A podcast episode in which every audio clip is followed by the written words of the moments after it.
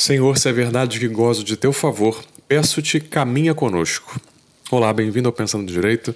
Hoje, 7 de junho, domingo da Santíssima Trindade. Começamos aqui a décima semana do tempo comum. E as leituras que o Senhor nos brinda hoje, nessa liturgia, para falar desse grande mistério da fé, são Êxodo 34, do 4 ao 9, primeira leitura. O Salmo vamos encontrar o livro do profeta Daniel, no capítulo 3, o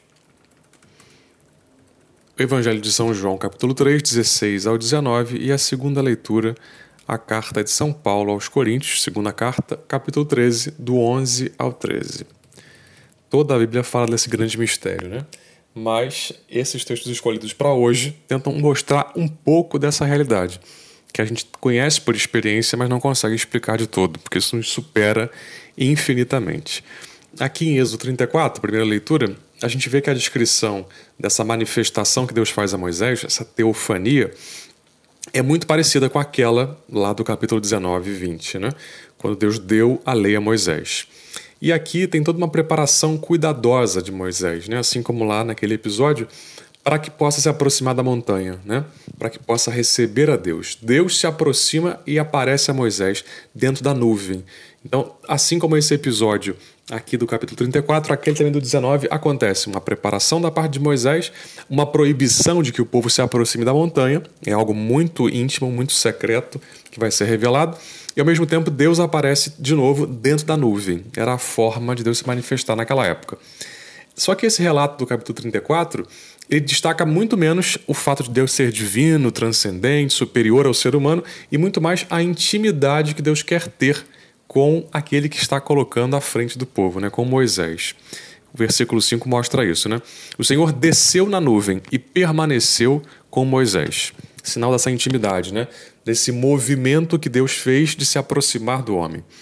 A iniciativa divina de se aproximar do ser humano é algo que realmente marca a aliança, a aliança que Deus fez com o seu povo. É o próprio fundamento dessa aliança, a iniciativa que Deus toma de se mostrar, de se revelar. Moisés então invoca a Deus. Mesmo que na frase, do jeito que está escrito, ali aparece Deus como o sujeito do verbo. Deus é que tomou a iniciativa. Mas, por outro lado, o escritor coloca que Moisés invocou, Moisés chamou a Deus. Né? E aí o verdadeiro sentido da frase é que Deus se colocou junto a Moisés.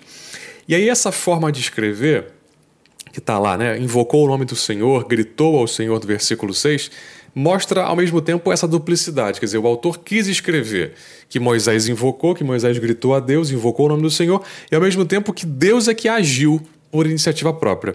De uma forma ou de outra, o que se quer colocar aqui é que o valor da revelação se destaca. Né? Mesmo sendo é, pronunciadas pela boca de Deus ou de Moisés, o importante dessas duas frases, escritas propositalmente em duplo sentido, é o valor de revelação que ela traz.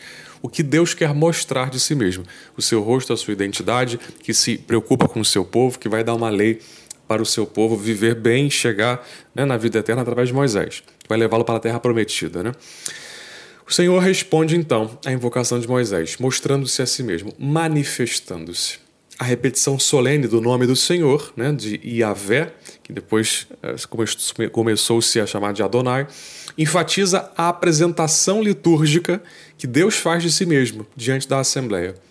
Era assim que Deus ia ser aclamado, muitas vezes nas reuniões litúrgicas do povo. Né? Depois, vai se destacar aqui dois atributos que são próprios de Deus: justiça e misericórdia. Deus não pode ficar é, é, alheio ao pecado. Né? Não pode deixar que o pecado passe impune. Por isso, castiga sempre o pecado.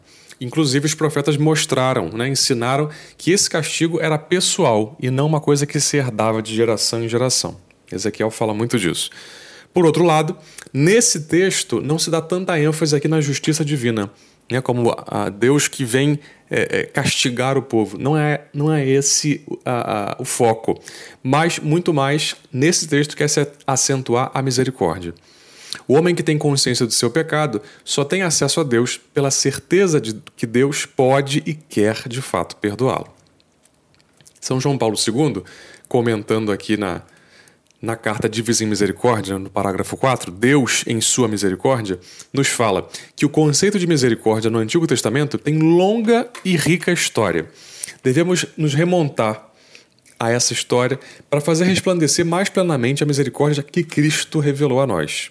Revelando-a, Deus quer pelas suas obras, quer pelo seu ensino, dirigiu-se aos homens que não só conheciam um conceito de misericórdia, mas também como povo de Deus da antiga aliança tinham colhido da própria história pura e secular uma peculiar experiência da misericórdia divina. Essa íntima experiência foi tanto social quanto comunitária, tanto particular e, perdão, foi tanto social e comunitária quanto particular e individual. A miséria do homem, vai continuar dizendo São João Paulo II, é também o seu pecado. O povo da antiga aliança conheceu essa miséria desde os tempos do Êxodo, quando ergueu lá atrás o bezerro de ouro. Mas o próprio Senhor triunfou sobre esse gesto de ruptura da aliança, quando se definiu solenemente a Moisés como Deus compassivo e misericordioso, lento à cólera e cheio de bondade e de fidelidade. É nessa revelação central que o povo eleito e cada um de nós irão encontrar, depois de terem prevaricado, a força e a razão para de novo se voltarem ao Senhor, para lhe recordarem exatamente aquilo que ele tinha revelado acerca de si próprio e para lhe imporem perdão, implorarem o perdão. Moisés volta a implorar ao Senhor em favor do seu povo, fazendo três pedidos, vai dizer os comentaristas desse texto. E esses três pedidos se resumem em duas orações prévias. Primeiro, que Deus manifeste a sua presença e a sua proteção na travessia do deserto, o perdão desse grave pecado, mais uma vez vamos recordar o episódio do bezerro de ouro, e finalmente a decisão divina de tomar o povo como sua herança, distinguindo assim das demais nações daquele tempo. E fazendo o povo voltar ao seu estado original, que tinha feito, que tinha que Deus tinha dito, o povo que é posse sua, o povo que é nova criação. A gente vai vendo aí que Deus vai realizar essa nova obra, né? depois da criação original, depois do pecado original, na aliança com Noé, no dilúvio, e agora mais uma vez, Deus vai renovando essa aliança, né? um sinal claro do perdão permanente, né? da eterna misericórdia que vai se manifestando na história humana e que fica muito clara na história de Israel, o quanto Deus manifestou a sua misericórdia infinitas vezes. O salmo de resposta a essa leitura é hoje um trechinho do livro de Daniel, o refrão está no versículo 52. A voz louvor, honra e glória eternamente. Chamar a Deus de Deus de nossos pais, vai dizer aqui o comentarista do livro, era muito comum nessas orações de louvor de Israel e mostra o reconhecimento das grandes obras que Deus realizou no passado em favor do seu povo. A menção ao templo e aos querubins ultrapassa aqui a referência ao templo de Jerusalém mas quer falar na realidade do próprio templo da morada eterna de Deus, o próprio céu, né? a vida eterna. Evangelho de São João, capítulo 3, versículo de 16 ao 18, é o finalzinho aí daquele trecho do diálogo com Nicodemos, né? Tá dentro da revelação que Jesus faz a Nicodemos. Outra teofania, né? Outra manifestação da sua divindade. Nas palavras finais desse diálogo se mostra em síntese como a morte de Jesus é a manifestação suprema do amor de Deus pela humanidade, tanto pelos imediatos destinatários do Evangelho, quanto para cada um de nós hoje. Né? Palavras que são, no fundo, um chamado urgente a que cada um de nós corresponda ao amor de, de Deus. A missão de Jesus na Terra faz parte desse plano divino do Pai, que revela a grandeza do seu amor ao sacrificar o seu próprio Filho, como nos mostra a carta aos Romanos, capítulo 5, versículo 8 e a 1 João 3,16. Essa expressão vida eterna fala da nova vida em Cristo, que durará para sempre. Nós já recebemos esse dom aqui na terra e vivemos por causa disso na esperança, né? como diz Bento XVI, fomos salvos na esperança, de receber essa vida eterna definitivamente um dia no céu. Evangelho de João 10,10 10 e 1 João capítulo 5, versículo 13. São João Paulo II, comentando também essa passagem, Deus amou tanto o mundo, nos coloca aqui no coração da obra salvífica de Cristo. Palavras que manifestam a essência da salvação cristã, que é a libertação do mal e que está em estreita relação com o problema do sofrimento. E aí, na carta que São, Paulo, São João Paulo II faz, é, dedicada exclusivamente ao problema, ao drama do sofrimento, que é a dor salvífica, né? Salvific Dolores, no parágrafo 14, ele comenta: Segundo as palavras dirigidas a Nicodemos, Deus dá o seu filho ao mundo para libertar o homem do mal, do mal que traz em si a definitiva e absoluta perspectiva do sofrimento. Ao mesmo tempo, a palavra dá, né, no passado, deu, indica que essa libertação deve ser realizada pelo Filho unigênito, mediante o seu próprio sofrimento.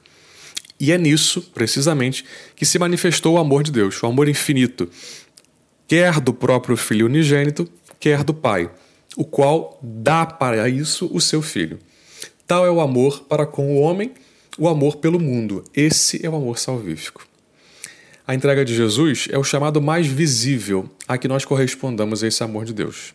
Versículo 18, na frase que diz já está condenado, fala aqui da descrença, né? A descrença é vista aqui como uma espécie de rebelião que priva o homem da garantia da aliança. De modo que rejeitar o Filho de Deus é rejeitar a luz da fé e preferir a escuridão espiritual, o abandono e a morte, como está mencionado no Catecismo 679. Segunda leitura, para terminar, 2 Coríntios 13, do 11 ao 13. É a despedida, né? São as exortações finais que São Paulo faz à comunidade de Corinto, cheia de afeto, de ardor, né? Pelos seus fiéis, pelos seus filhos espirituais. São João Crisóstomo e São Tomás de Aquino comentam a 2 Coríntios, cada um nas suas obras, né?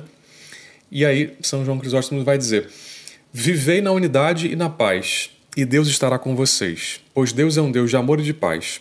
Seu amor produzirá a vossa paz e todos os males serão desterrados de vossas igrejas. São Tomás diz: a fórmula final que nós até hoje usamos na liturgia, né? A graça de nosso Senhor Jesus Cristo, o amor do Pai e a comunhão do Espírito Santo estejam sempre convosco. Que a gente responde: Bendito seja Deus que nos reuniu no amor de Cristo, né? Aquela saudação inicial. Mostra aqui no versículo 13, mostra toda a fé que os cristãos têm na Santíssima Trindade, né? no Pai, no Filho e no Espírito Santo. Três pessoas num único Deus.